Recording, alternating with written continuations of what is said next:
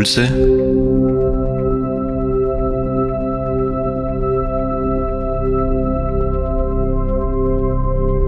aus der Pfarrgemeinde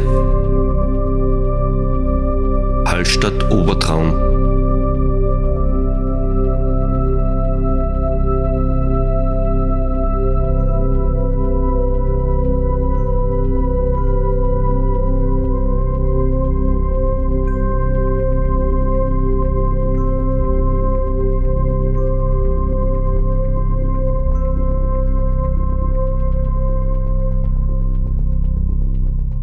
Herzlich willkommen zu unserem ersten Impuls im neuen Jahr.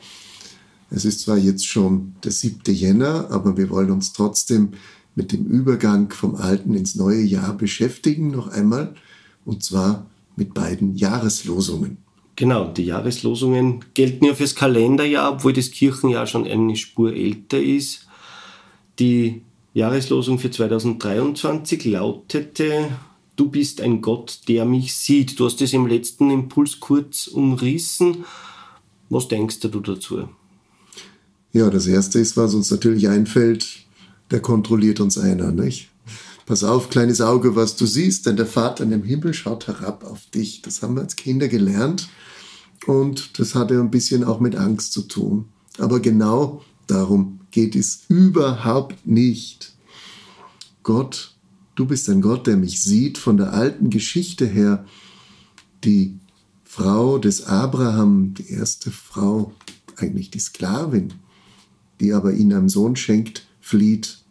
Die Hagar, nicht die Sarah, die Hagar flieht in die Wüste und ihr begegnet Gott bei einem Brunnen. Und sie nennt diesen Brunnen El Roi, das heißt, Gott hat mich angesehen. Mein Leid, all das, was mich plagt, was mich umtreibt. Und er hat es gnädig angesehen. Er meint es gut mit mir. Darum geht es. Er hat sie erkannt. Er hat sie erkannt. Und die Hagar darf sogar als Namensgeberin fungieren. Sie nennt Gott mit Namen. Wer darf das schon? Also das heißt, hier ist etwas Konkretes entstanden, eine Beziehung. Der Gott, der mich angesehen hat und der mich führt. Was hat rückblickend betrachtet diese Jahreslosung für die ausgesagt, gebracht oder wie kannst du das vergangene, abgelaufene Jahr jetzt in dieser Jahreslosung verpacken? Hat es für die passt, so wie es war? Hm. Hat das Jahr zu dem Thema passt?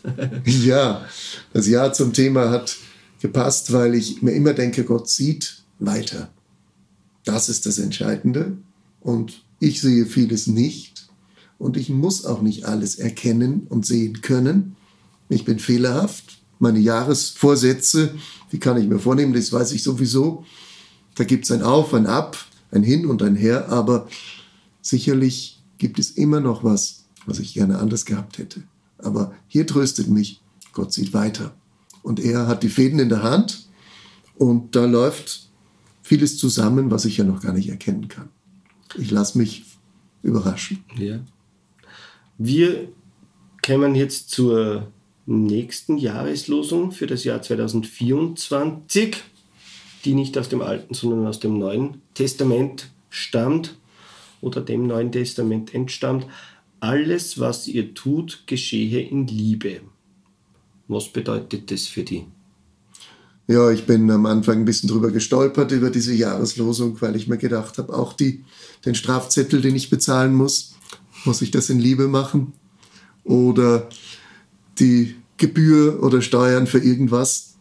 Das machen wir doch eher, weil wir es müssen, aus Zwang. Und das ist genau das Gegenteil. Wie finde ich bei meinem Tun zur Liebe?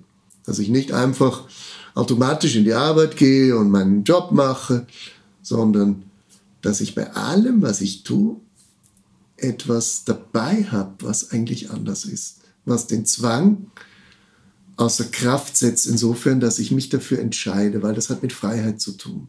In Liebe kann ich nur etwas aus Freiheit tun, dass ich mich dafür entscheide oder auch dagegen oder auch was zu ändern bei mir. Das muss immer inkludiert sein.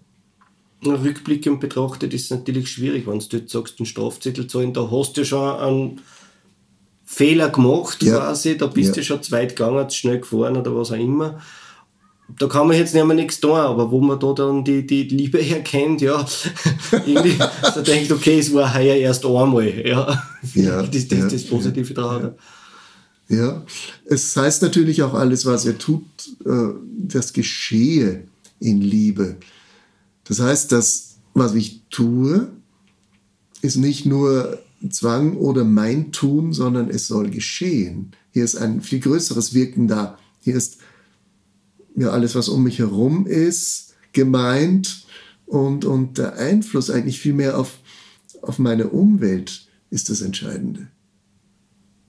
Strafzettel ist vielleicht ein irreführendes Beispiel. Aber ich kann darüber nachdenken, wie mache ich es besser im Jahr. Da sind wir wieder bei den Vorsätzen. Umgekehrt ist es auch so, ich kann schon auch in Frage stellen, ist der gerechtfertigt? Die Freiheit nehme ich mir, dass ich auch frage, auch das blöde Radarblitzgerät, hat das nicht gesponnen? Es wird so nicht sein, aber grundsätzlich die Frage stelle ich mir schon, kann eigentlich der Staat oder was mir alles anschaffen und ich muss das alles schlucken? Sicherlich nicht. Die Freiheit habe ich und die brauche ich auch, um etwas in Liebe tun zu können. Jetzt kommen wir natürlich in eine interessante Diskussion, Ja. die wir vielleicht so jetzt äh, in dem Text nicht finden. Die Stelle, alles, was ihr tut, geschehe in Liebe, kommt aus dem ersten Korintherbrief, den unter vielen, vielen anderen Briefen ja der Paulus Ja, geschrieben hat. ja. Dieser ominöse, möchte ich fast sagen, Paulus. Einer seiner Hauptbriefe, das 16. Kapitel, ist in die Schlussermahnungen oder Aufforderungen, wo er nochmal alles zusammenfasst, wo es dann eigentlich um das konkrete Handeln geht, um die Ethik, aus der eigentlich unser christliches Leben immer gespeist sein soll. Und wenn wir uns das merken, dass wir unterwegs sind, sind wir jetzt im automatischen Modus, wir machen einfach, weil wir machen, oder machen wir es aus einer viel tieferen Motivation. Wenn ich hingehe zu den Menschen, ich kann sagen, ich muss in die Schule gehen und unterrichten. Ich kann auch sagen als Arzt, ich muss operieren oder ich muss behandeln oder ich habe da jetzt äh, einen Fall. Kann, oder ich kann sagen, ich habe dann Menschen.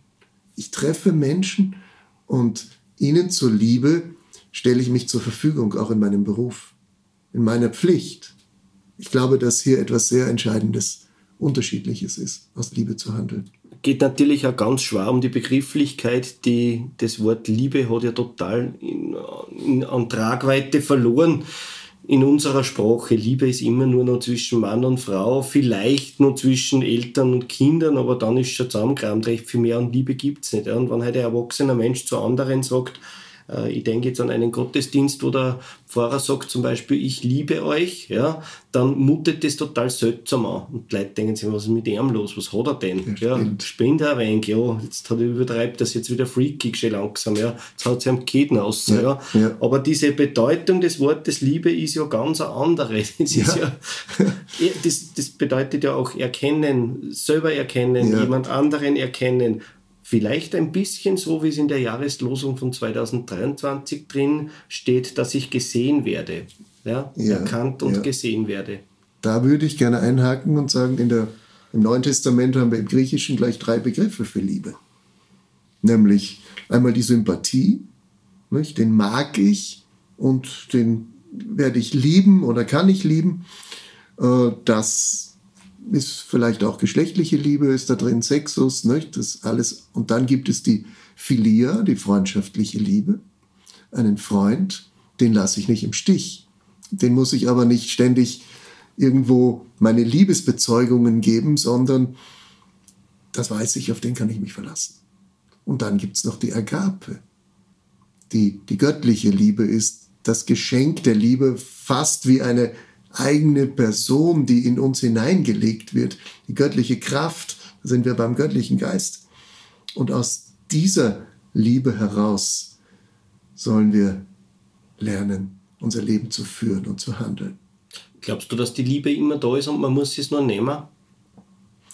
Ich würde davon ausgehen, ich würde das vielleicht sowas wie essentielle Liebe bezeichnen. Jeder Mensch hat ein Gesicht erfahren, was das Bild der Liebe ist. Die Mutter wahrscheinlich.